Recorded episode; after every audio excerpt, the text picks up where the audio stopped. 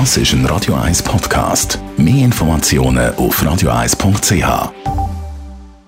Espresso, Latte Macchiato oder lieber ein Cappuccino? Es ist Zeit für die Radio 1 Kaffeepause mit der Serafina Loginbühl. Präsentiert von der Kaffeezentrale. Kaffee für Gourmets. www.kaffeezentrale.ch es ums Kaffee trinken geht, Serafina Luginbühl, schauen wir immer ein bisschen neidisch auf Italien. Dort eine grosse Kaffeekultur. Gibt es so etwas wie Regeln beim Kaffeetrinken in Italien?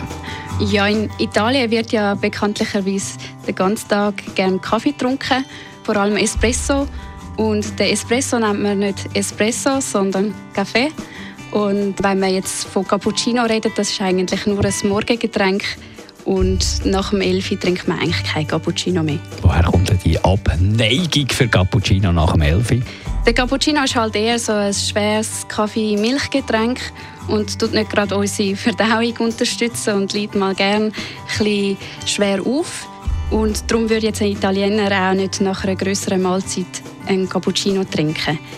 Es gibt aber auch Studien, die sagen, es hat noch einen weiteren Grund und der ist, ähm, dass die Südländer häufiger eine Laktoseunverträglichkeit haben und weniger Milchprodukte pro Tag konsumieren. Das heißt, ein Cappuccino zum Morgen ist zwar fein und gut, aber es lange dann auch für den Tag. Was bestellen wir denn in Italien nach den Elfen, wenn wir gleich irgendwie ein bisschen milchig Kaffee möchten haben? Also wenn man nicht will als Tourist auffallen dann würde ich empfehlen, einen Kaffee Macchiato zu nehmen. Das ist ein Espresso, wo man noch ein bisschen Milchschaum rein hat.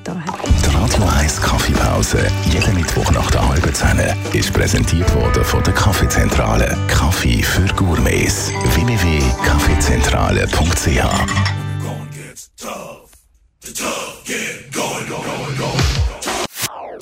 Das ist ein Radio 1 Podcast. Mehr Informationen auf radio1.ch.